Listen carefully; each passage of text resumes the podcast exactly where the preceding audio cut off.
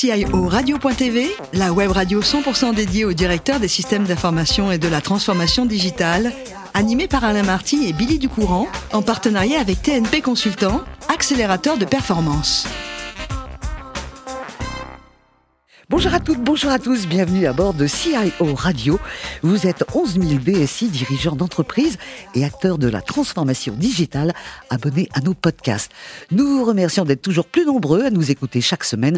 Et bien sûr, vous pouvez réagir sur nos réseaux sociaux et notre compte Twitter CIO Radio-du-Bas TV. À mes côtés, pour co-animer cette émission, Thierry Cartala. Bonjour Thierry. Bonjour. Merci d'être avec nous. Vous êtes vice-président exécutif et managing partner de TMP Consultant et on a la chance d'être reçu dans vos locaux pour faire cette émission de radio. Mon cher Thierry, aujourd'hui, nous allons recevoir Jacques Patron, directeur des systèmes d'information chez DB Schenker France. Bonjour Jacques. Bonjour et bonjour à toutes et à tous. Merci d'être avec nous. Jacques, on va remonter un petit peu votre, votre vie pour savoir qui vous êtes. Vous êtes né en 1964 à Nantes. La formation que vous avez reçue, euh, comment vous l'avez euh, euh, définie au départ? L'IT, c'était pas votre but? Alors non, pas du tout, parce que j'étais, je suis toujours fils d'artisan et de commerçant, donc j'étais loin de l'informatique parce que ça n'existait quasiment pas. Euh, et en fait, mes parents se sont informatisés euh, il y a euh, quelques années maintenant et ils ont eu un peu de mal à s'y mettre. Et moi, j'ai trouvé ça assez facile et j'ai trouvé ça intéressant. Donc, vous les avez aidés? Alors, je les ai un peu aidés, j'ai trouvé ça amusant. Donc, euh, ça a un peu construit mon objectif de carrière. Mhm. Alors, justement, à propos de carrière, Jacques, vous allez rapidement euh, rentrer dans la vie active. À quel moment vous, avez, euh, vous allez développer cette curiosité, cette appétence pour l'IT En fait, en étant baigné dans le, dans le, cœur d'une entreprise petite, j'ai toujours aimé résoudre ces problèmes d'entreprise et puis ça m'a pris je dirais presque au ventre quand euh, j'ai commencé à travailler dans l'informatique, où je me suis dit qu'on pouvait faire des choses intéressantes.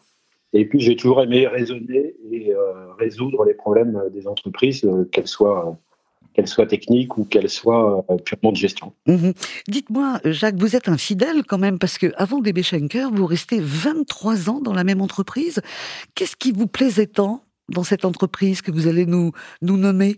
Bien, en fait, j'étais dans une filiale de Kuehne+Nagel euh, qui s'appelle DSIA, qui n'est plus filiale de Kuehne+Nagel puisqu'elle a depuis trouvé son indépendance.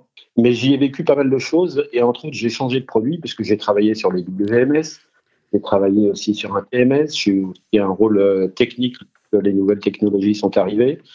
Et puis j'ai aussi travaillé sur l'order management. Donc j'ai eu un panel assez bon. Et puis euh, je suis rentré analyste développeur et puis j'ai fini directeur produit.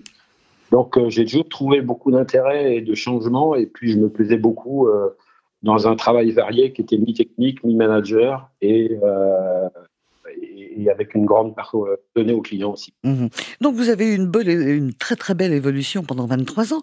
Comment vous avez pris la décision d'arriver chez DB Schenker? On vous a débauché C'était un souhait de votre part On était en 2017. Alors c'était en 2015. À 15 ah bah, en 2015. Oui. Euh, en fait, j'ai été débauché par euh, l'ancien DG euh, chez, chez DSIA, qui lui a été parti en Allemagne et qui a intégré Schenker. Et au moment où il y a une fusion des deux entités juridiques de Schenker en France, Schenker SA et Schenker Voyot, il m'a demandé de venir prendre les deux départements études et développement pour n'en faire qu'un. D'accord. Alors, et puis Jacques... parti en 2017 en retraite. C'est pour ça que ah, voilà. ici en 2017. Mm, absolument. Alors, vous vous doutez bien qu'avec euh, euh, Thierry Cartala, on a pas mal de questions euh, à, vous poser. en tant que DSI de DB Schenker, on va s'intéresser aujourd'hui à ce qu'on appelle la restructuration de la DSI, puisque chez vous, vous avez trois métiers logistiques, la route, le maritime et l'aérien. À quels enjeux métiers cette réorganisation que vous avez engagée à votre arrivée répondait-elle? Finalement Alors, euh, juste pour vous corriger, on a quatre métiers principaux puisqu'on a aussi une activité de stockage et de préparation de commandes, donc assez clair. Euh, toujours est-il que lorsque je suis arrivé, la DSI travaillait dans un fonctionnement assez autonome et assez éloigné des métiers. Donc, euh, la première action que j'ai menée, ça a été de faire piloter toutes les priorités de la DSI par les métiers. Et donc, on a mis en place un certain nombre de comités, d'abord avec les comités métiers, euh, et en particulier avec l'aérien qui était le plus difficile à gérer, euh, pour qu'on on puisse avoir des revues euh, régulières sur l'ensemble des priorités pour accueillir toutes les nouvelles demandes et puis pour euh, épurer aussi des portefeuilles euh, de, de qui pouvaient traîner. Donc on a eu une collaboration assez forte qui a permis au métier en fait de reprendre le pouvoir sur les priorités de la DSI. Euh, on, a mis aussi, on, a aussi mis en place un certain nombre euh, d'éléments de communication sur euh, nos avancements et en particulier sur les projets plus longs où on s'est mis à éditer des flash reports pour éviter l'effet tunnel et puis pour que les sponsors aient en main les cartes pour agir et et puis pour nous aider lorsqu'il y avait des blocages sur un certain nombre de projets. Mhm.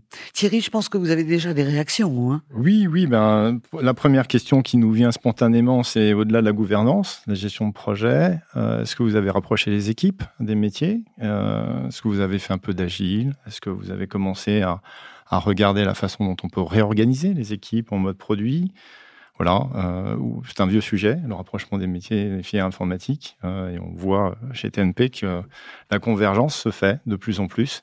Donc, dans le métier de la logistique, effectivement, c'est intéressant de voir où vous en êtes.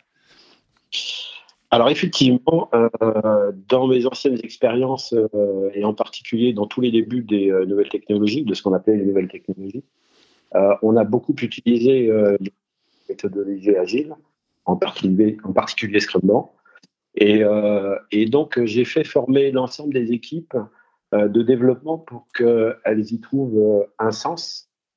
Et par contre, je ne les ai pas obligés à utiliser l'ensemble des cérémonies qu'on peut trouver dans toutes ces méthodologies-là. Je les ai laissés s'auto-organiser. Et puis, et puis une fois que ça a été fait au sein de nos, de nos, propres équipes, sur un certain nombre de métiers, on est allé au-delà. On est vraiment allé chercher des, euh, des product owners auprès du métier et en particulier autour de tout ce qui est vente et marketing, qui était un, un, des points difficiles que nous avions à l'époque. Donc, euh, on a même recruté euh, des gens de la DSI pour aller expliquer aux gens comment ils pouvaient nous piloter, comment ils pouvaient écrire leur propre cahier de test, valider leur, euh, euh nos développements pour euh, qu'ils puissent être acteurs des mises en production. D'accord, dernière question, la greffe a prise alors? Oui, oui, oui, ça, la greffe a prise et puis c'est devenu euh, c'est devenu tellement habituel que récemment, euh, en tout début d'année dernière, on a intégré une équipe euh, qu'on appelle Business Architect chez nous, et qui est en fait une équipe métier euh, qui est en charge du lien entre le métier et l'informatique. Donc cette équipe était sous pilotage du métier route et on l'a intégrée au sein de la DSI pour éviter d'avoir trop de dissonance avec le métier.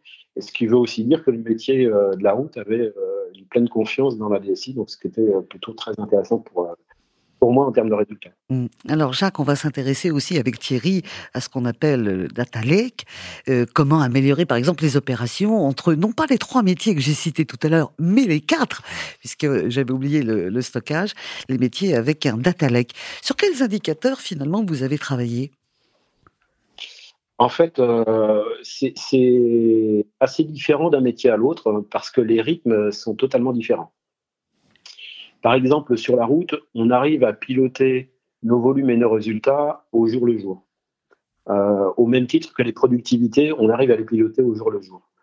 Parce que le cycle est extrêmement rapide au niveau de la route, alors qu'au niveau de l'aérien et du maritime, le cycle est beaucoup plus lent.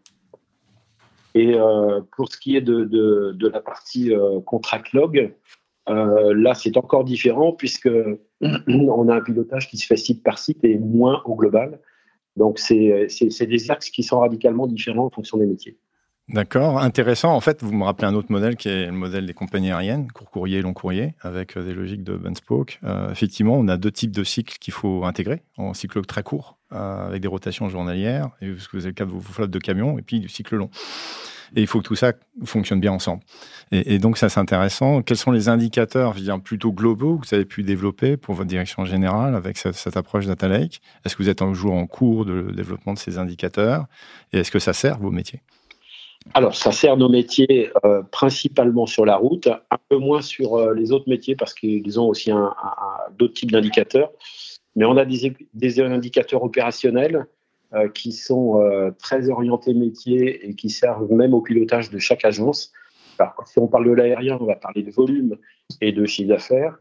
Lorsqu'on va parler de, maritime, on va parler de TUs, c'est des équivalents 20 pieds de conteneurs. Et lorsqu'on est sur la route, on va parler de poids, du volume, de chiffre d'affaires et puis de remplissage de camions aussi. Donc, il y a tout un tas d'indicateurs opérationnels qui nous permettent de déduire euh, la productivité qu'on a. Donc, on récupère des informations d'à peu près euh, euh, toutes les différentes fonctions support de Schenker France, que ce soit des indications financières, des indications RH pour avoir les gens qui sont employés et dans quelle catégorie ils sont employés, et puis des informations purement opérationnelles de livraison qui nous sont remontées par nos chauffeurs. Et on, a euh, un principe à peu près similaire pour, euh, pour l'aérien et le maritime, même si le cycle, encore une fois, est totalement différent. Hmm.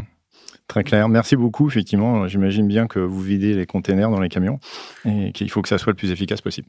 Voilà. En tous les cas, merci beaucoup Thierry pour, pour ces questions. Un petit mot quand même, quand vous n'êtes pas, mon cher Jacques, à la tête de la DSI de Schenker, il paraît que vous aimez avoir la tête dans votre jardin, c'est vrai ça?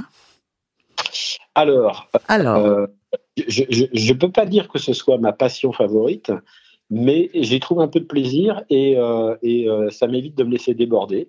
Mais pour être tout à fait honnête, j'y passe le temps minimum pour me garder un peu de temps avec ma famille et un peu de temps pour aller jouer au golf. Ouais, alors le golf, bien sûr. Et puis on parlait de Nantes. La mer est pas loin. Vous aimez le bateau? Alors oui, j'aime bien le bateau, j'aime bien toutes les activités nautiques. Euh, je me suis essayé il n'y a pas longtemps au, kitesurf, euh, ce qui me vaut de, prendre un rendez-vous chez le chirurgien euh, en ce moment. Mais à part ça, j'adore ces activités, que ce soit le wakeboard, que ce soit le ski nautique, ou, ou récemment donc, le, kitesurf. Mais je suis pas très voileux et je fais moins de bateaux en ce moment, mais, mais j'espère que j'aurai le temps bien. Alors, si vous faites moins, de bateaux, il y a quelque chose que vous adorez partager, ce sont les bons restaurants quand même. Oui, ça c'est vrai que j'avoue euh, que, j'ai un faible pour, euh, la bonne chair. Et euh, je suis assez fan aussi de vin. J'ai eu la chance de pouvoir suivre quelques cours d'onologie euh, pendant quelques années et donc euh, je passe toujours un bon moment autour d'une euh, bonne bouteille avec des amis. Alors, si j'ai bien compris, ça va être une bouteille de rouge parce que comme vous avez une petite allergie, même une grande allergie au sulfite, mmh. bah c'est du rouge et c'est pas du blanc. Hein Exactement, je préfère le, je préfère le vin rouge parce qu'il y a beaucoup moins de sulfite que dans les blancs, les rosés ou les pétillants. Voilà, mais en tous les cas, vous nous avez séduit et par votre métier et par vos passions. Je pense qu'avec Thierry, on va prendre le, le premier train pour venir vous rencontrer. Je vous remercie infiniment, Jacques, d'avoir été avec nous. Je vous souhaite euh, une bonne route et à très bientôt. Merci à vous Thierry de nous avoir accueillis. Merci. Merci aussi pour vos questions. C'est la fin de ce numéro de CIO Radio. Retrouvez toute notre actualité sur nos comptes Twitter et LinkedIn. On se donne rendez-vous mercredi prochain à 14h, précise pour une nouvelle émission. L'invité de la semaine de CIO Radio, une production b2b radio.tv en partenariat avec TNP Consultant, accélérateur de performance.